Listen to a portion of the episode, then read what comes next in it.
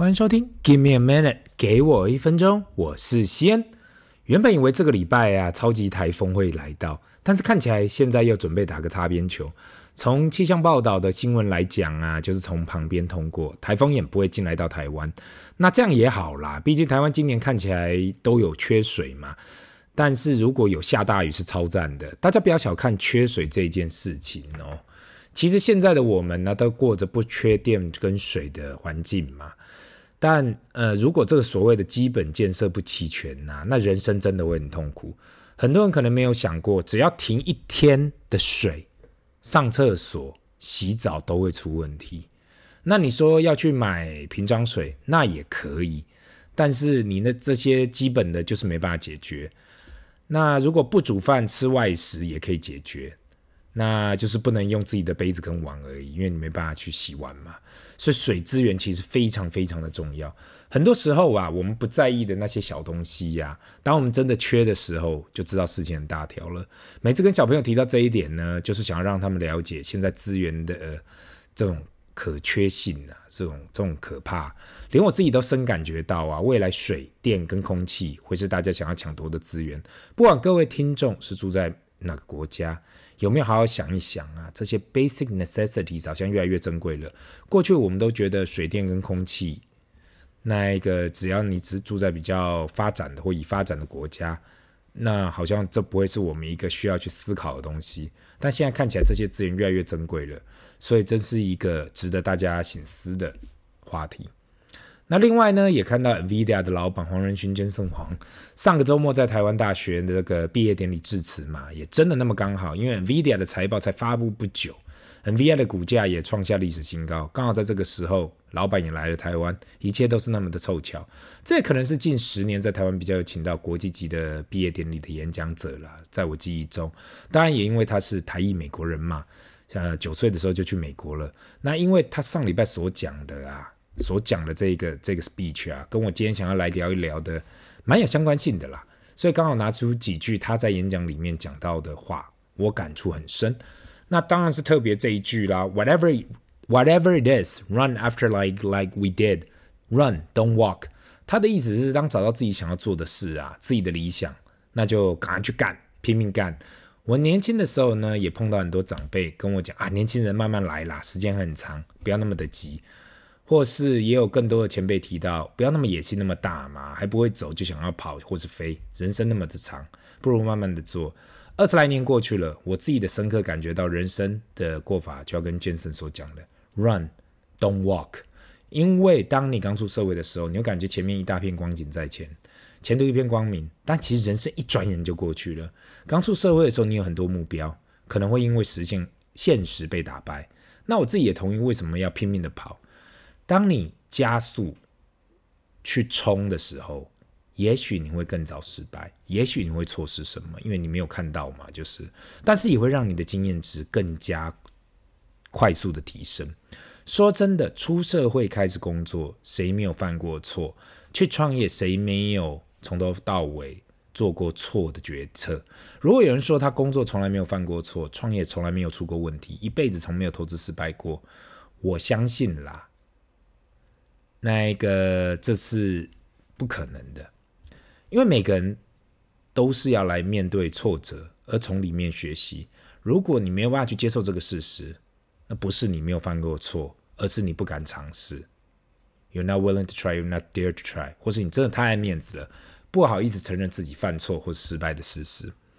那另外这一句话呢？Either you are running for food, or you are running from becoming food。其实这句话很抽象啦，我也看到很多的报章媒体呀、都有提到不同的中文翻译。那呃，我有看到翻译是跑起来掠食，或是努力奔跑，避免成为被掠食的。那对我而言，我自己深刻的感触就是，这世界本来就是充满竞争嘛，没有人可以避免竞争这件事情。如果你是产业的领先者，你会被后面的人追着走，被后面人追啦。如果你是落后者，你只能卯足劲去追前面的人。这在任何的产业都会发生，这在任何的职场都会发生，没有一个人可以去避免。他提到很多时候，我们应该自己都不知道我们是被追的人还是追人的人。这个道理，我相信只要在职场上久的都应该了解。这就是一个人吃人的世界。过去我碰到很多人说，他只想要跟大家保持良好的关系，在职场上没有想要跟人家争什么东西。那如果啊，就是这么简单，可以嘻嘻哈哈的工作一辈子，我相信大家都知道这是不可能的。在职场上，在商场上，在市场上，一定会有竞争，这是没有办法避免的。那唯一我们能够做的，就是保持勇往直前的态度，不管是对任何的一件事情。那讲到这呢，其实就想带入我今天想要分享的主题。小朋友谈投资，all in 重要吗？如果有人跟你提到嘛，投资 all in，你会想到什么？你可能会说啊，要卖 pen 呐？有谁真的会 all in？大家不是都留一手，以免自己看错方向。通常 all in 的不是跟去买乐透一样吗？你确定 all in？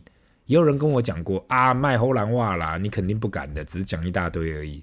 真的要拼下去，你也是会怕。或是也有人问我说，哎，到底要 all in 到什么程度才叫做 all in？其实我们跳脱出来投资，先谈谈人生跟工作好了。在工作职场上，如果你相信你自己，相信自己的工作，相信自己的公司，你难道不会 all in 吗？你难道不会觉得？你难道就是自己会觉得啊，这工作好像有问题，所以我要不要？我不要做 all in，我要有所保留，或是去经营自己的事业的时候，你如果很相信你的 idea，你很相信你的产业，难道你也不会 all in 下去拼命吗？如同刚刚一开始所提到的，Run don't walk。如果我们大家都同意这观点，那我们再来谈谈看有关投资这件事情。我们在外面会听到很多人说啦，他投资了某某某公司的股票，或是某某某东西赚了多少。可是真的要去看，真的要去看那个投资比重占多少。打个比方好了，如果你今天眼光非常的准，在今年一月一日的时候，你看到 AI 的潜力，所以决定要投资 NVIDIA 这一档股票。那一天的收盘价是一百四十三点一五美金，到上礼拜五为止，NVIDIA 收在三百八十九点四六，所以不到半年的时间，你的报酬率是一百七十二 percent，听起来超棒的吧？一百七十二 percent 才几个月时间。但如果你有投资，你总你的总投资额啊，在 NVIDIA 只有一 percent，你的整体可以投资的资金，那到今天为止哦，你的整体投资组合只因为 NVIDIA。而整个的涨了一点二一点七二 percent，因为你只有投资一 percent，你的整体资金在 NVIDIA 里面，这样听起来好像没有想象的那么多哦。那如果提高到十 percent 呢？你所有整体可投资资金的配置，你的总投资会增加十七点二 percent，这样看起来好像比较合理的。那再继续往上呢，就会看到有所差异。我相信大家应该注意到重点了，那就是不管你看到有多少的投资，你所投入的资金不够多，或是你所放太多的现金在手上。就会造成我们所说的 cash drag 现金拖累。N V I 的股票过去五年涨了五倍，如果你投入的资金不够多，也抱不住，那其实都是看得到吃不到的。再拿一个简单的例子就好了。之前有跟我提到，它都是年化报酬率三十 percent 以上的，我就问过嘛，那你是全部资金都丢进去呢，还是你只是有一部分的资金丢进去？如果对于熟悉七二法则的人呐，应该都知道。如果一个投资者可以固定创造整体资产年化报酬率三成以上啊，就是长期年化报酬率三成以上，那你几乎每两年多就翻倍一次你的本金。很多人会说：“哎，我自己的本金很小啊，所以才可以长期保持高报酬率嘛。”所以其实一年三四十 percent 是很正常的。但如果你是有计去去计算过这个数这个数学啊，我好好的跟大家讲，你如果可以把自己的本金每两年翻倍一次。十年后啊，你的本金已经翻倍了三十二倍，十年已经三十二倍了，那还是不错的喽。这时候你可能还想说，诶，三十二倍还好吧？十年三十二倍，那一个如果照这样的功力呀，你照这样啊，每一年三十 percent 以上，再十年到二十年后啊，从一开始第一年到二十年后啊，你的本金已经翻了一千零二十四倍了。如果就这样子，你就是每年三成以上的年化报酬率，一直这样子的话，二十年后你已经翻了一千倍以上，这就是复利的可怕性。一开始成长的时候你不会感觉到，但是慢慢开始就会开始飙涨，因为本加利就是这样去堆叠累积的。这也就是为什么我会提到 all in 的重要性。在这里讲的 all in，我有提过嘛，就是把你的投资组合切成风险部位跟部分的部位要投入大盘的 ETF。因为你只有全额投资，才有办法让整体的投资组合成长。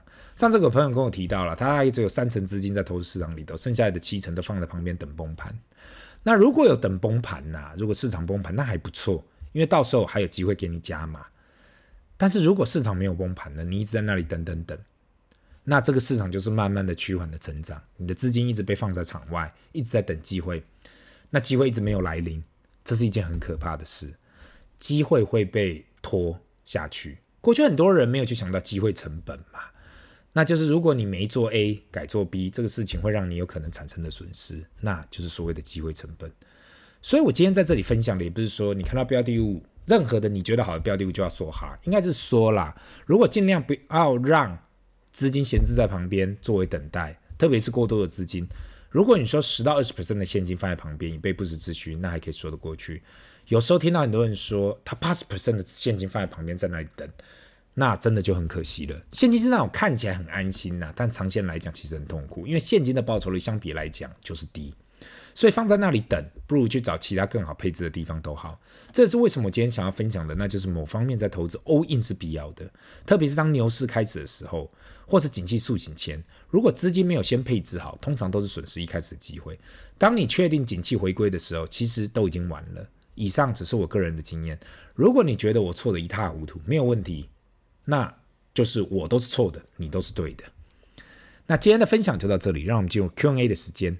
第一个问题，先你好，我是长期给我一分钟的听众。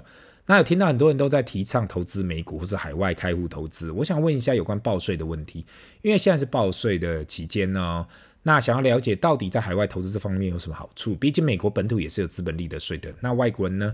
另外我也看到很多人说鼓励这方面，美国政府会先扣三十 percent 下来，那这样不是就是大大减少了鼓励的报酬？自从开始报税后呢，发现原来很多个人所得是没有太多空间的，毕竟有太多人。太多的收入都需要申报，所以也想要开始了解有关投资这方面是否有什么税务上的优势。那也先谢谢。这位听众的问题，因为我不是中华民国的会计师，所以我没办法给你任何报税的意见。我在这里只能单纯的分享，在海外，在台湾啦，海外所得低于六百七十万是没有税务的问题。细节方面，我让你去询问相关税务的会计师或者专业人士。另外，你所提到有关美股股利会被扣三十 percent，是的，这一点自己需要去注意。差异性在于美股本身其实股利就非常低了，绝大部分还是在资本利得上，所以我想这不会是一个太大太大的问题啦。那对于报税跟跟缴税这件事情呢，我都是建议大家咨询专业人士。毕竟人一辈子有两件事情是避不开的，一个就是死亡，一个就是缴税。特别是我过去跟国税局交流的经验呢，什么人的钱都可以欠，就是不能欠国税局的钱，他们会把你追到天涯海角的。那上一次有人问我说啊，是不是报税过了七年就没有追溯期了？我只能说，不要，你这样子想法真的有点太天真了。现在全世界。的国税局几乎都是采可追纳一辈子的，请大家不要心存侥幸，还是走合法正规的报税跟缴税才是长远之道。这里是 Give me a minute，给我一分钟，我们下次见，拜。